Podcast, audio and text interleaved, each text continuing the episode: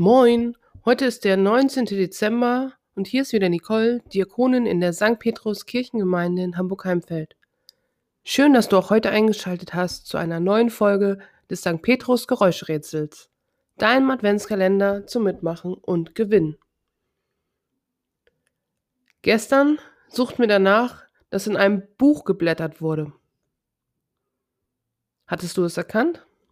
Falls nein, dann höre nochmal in die Folge von gestern hinein. Für alle anderen gibt es jetzt die Tipps zum neuen Geräusch des Tages. Heute suchen wir nach einem Gegenstand, der alles wieder ins Reine bringen kann. Was das sein kann? Rate selbst und hör dir an das Geräusch des Tages.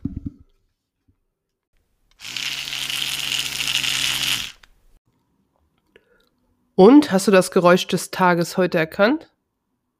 Oder war es zu schwer? Schick mir deinen Tipp gerne an jugendarbeit.petrus-heimfeld.de und habe so die Chance auf einen kleinen Überraschungsgewinn.